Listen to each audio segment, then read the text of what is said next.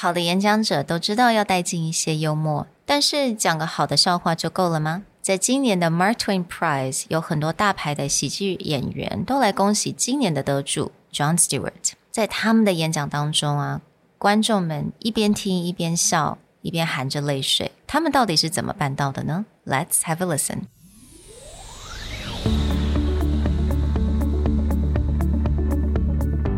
Hello，欢迎来到 Executive Plus 主管与沟通力的 Podcast。I'm Sherry, an educator, certified coach, and style enthusiast. 我相信专业有效的沟通是语言跟逻辑的完美结合。 And I'm Nick, a startup consultant, corporate trainer, and late night gaming junkie. I believe great communication requires the right mindset and solid frameworks. 我们希望带给大家职场英语的技能、跨文化沟通技巧与其他能帮助您成为出色领导者的工具。 Join us each week as we share our experience, research, and methodologies to take your communication and language skills from good to great.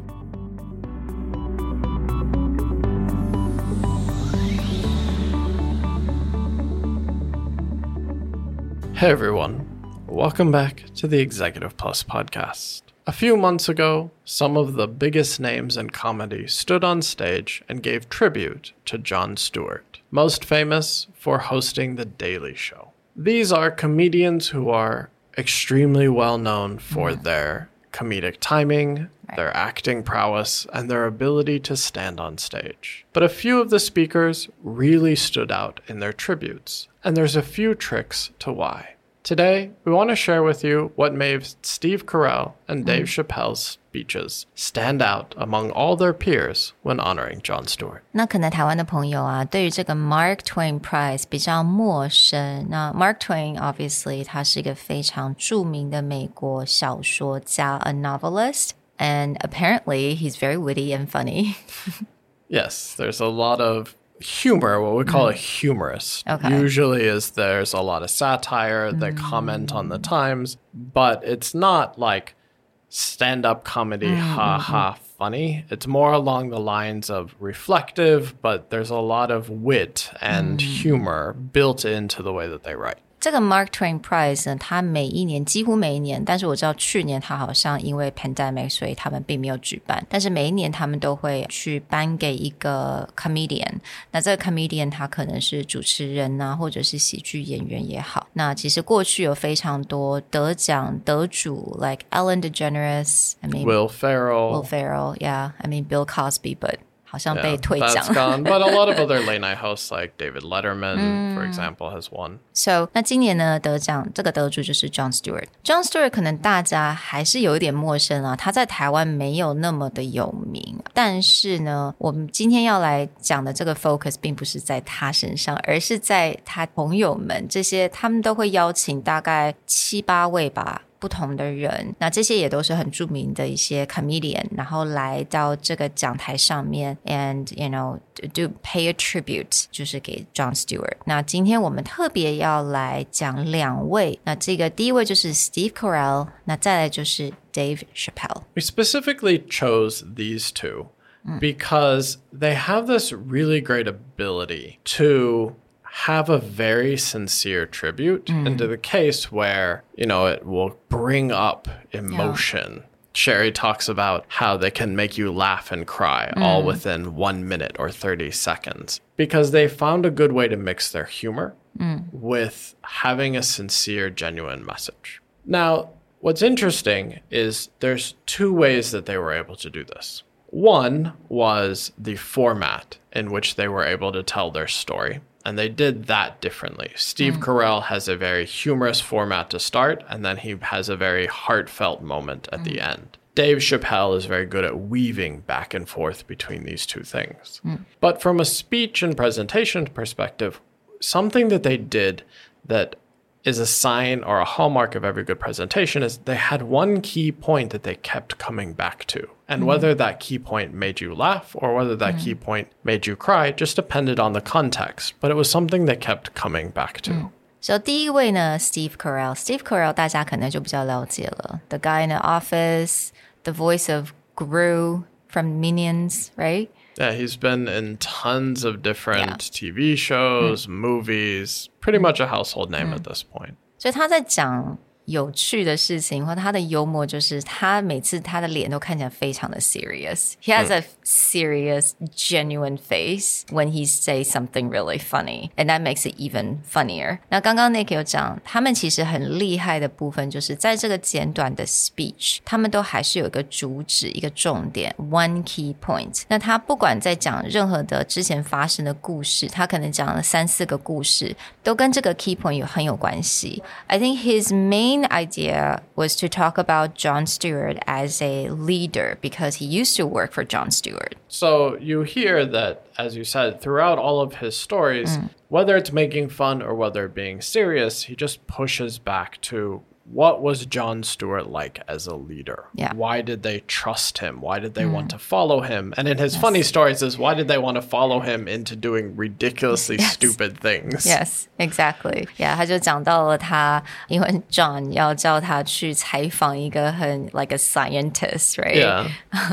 that or like eat something that you're not supposed to eat. 所以他有很多这些蛮好笑 story, but he always go back 他的一个结尾都是回到说 he is a perfectionist and he told me to do this, so we had to get it done. 但是我觉得，但是他后面呢又很巧妙的去带进了一个很感性的一个话题。 And what's impressive is his speech is only about three minutes. Yeah. And the first two minutes is him telling a lot of jokes. Yeah. And then he makes this transitionary sentence where he says, As much as it pains me to do this, I have to be earnest for a minute. Mm-hmm. And then he goes into this very serious speech about watching Jon Stewart comment mm. on the aftermath mm. of 9 11, the terrorist attack in New York City, mm. and how Jon Stewart was willing to break the silence, go back on air, and talk about it. Yeah. But that was back to his leadership. Like he mm. was a person that even though it was supposed to be a comedy show, mm. they were on Comedy Network. Yes. But this was about something hopeful. It was about something that they had to say. And it was honest. And that inspired Steve Carell for the rest of his career. Absolutely，所以在这个那么简短的时间，真的是让我啦，我真的是又笑，然后又好感动，因为我觉得我们最主要想要来做这个单元，是因为想要让大家知道，幽默不是只有一种，就是哦讲笑话就好了，不是说我们在上台 演讲，我们一定要就是 tell a joke。诶，这样就可以，然后马上就进入我们正题。Actually，它可以一直持续的。This humor is a continuation, right? You constantly bring back to the main point. 所以其实参考他们的一些做法，可能会对我们的一些 presentation，还有去找寻我们自己的幽默感，其实我觉得也是一个蛮有蛮好的一个方式。 Steve Carell does a great job of this as starting and ending, starting with humor, ending with earnestness, and keeping the same message. Mm. Dave Chappelle mm. teaches a master class Yeah. on how to do both of these at the same time, mm.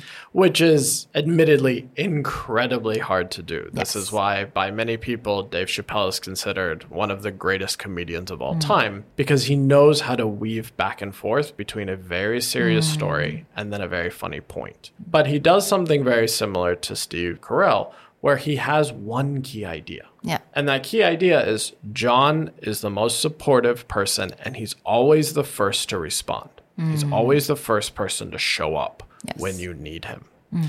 And he tells that across his career from being a 17 year old comedian and mm. being, you know, treated very well by Jon Stewart, who's 10 years older him, helps him grow up in the comedy clubs, all the way up to during the pandemic when Dave Chappelle, who actively chooses to live in a very small community and his community in the US was the economy was really bad. Mm. People were like homelessness was becoming a problem so he wanted to do a comedy show to raise money and help give back to his community. And he said mm. Jon Stewart first guy to show up. Yeah. no matter what's going on that's the guy who you can rely on. Mm. And he has an eight minute speech and he does this amazing, again, a masterclass of going back and forth. Mm. But that point is always there. And of course, Dave Chappelle 他是 twenty nineteen twenty nineteen winner of Mark Twain Prize。So 那他另外一个重点呢？我们刚刚讲到了，他会提到 Jon Stewart，他是非常 he's an amazing supporter，而且他都是第一个会来回应你的人。第二个就是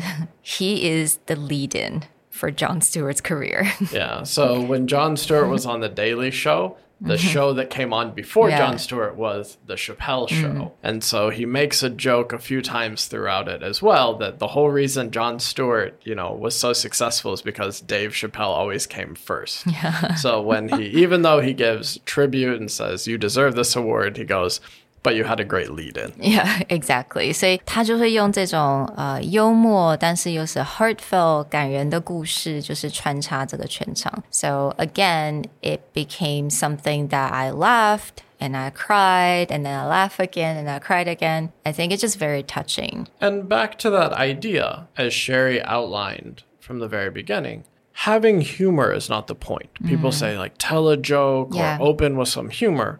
What m- makes the difference between just telling a joke to tell a joke mm. and really tying your joke back into mm. your speech is that idea is that when you're funny, it's not just to be funny, it's that it makes your main point, that key idea you come back to, even easier for your audience to remember because they've had so many emotions tied to this main point. It could be humor, it could be sadness, it could be mm. seriousness, but that emotion is tied to the idea you want to give them. 所以我希望呢，大家能够多多参考这两位 comedian 他们的这种幽默的一种方式。我们真的不需要说哦，我讲个笑话来，特别是记一个什么笑话，然后就是在这个 presentation 讲。It's really about the whole entire presentation，还有你的 style, your style. You be authentic and then you find your own humorous. I think everyone's very different.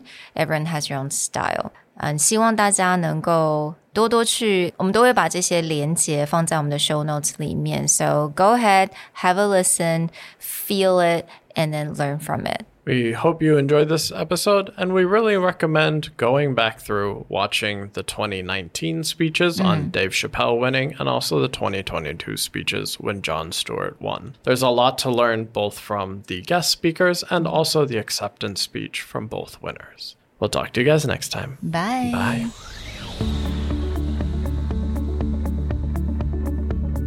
The Executive Plus podcast is a Presentality Group production, produced and hosted by Sherry Fang and Nick Howard. You can search us on Facebook, 主管英文 Executive Plus.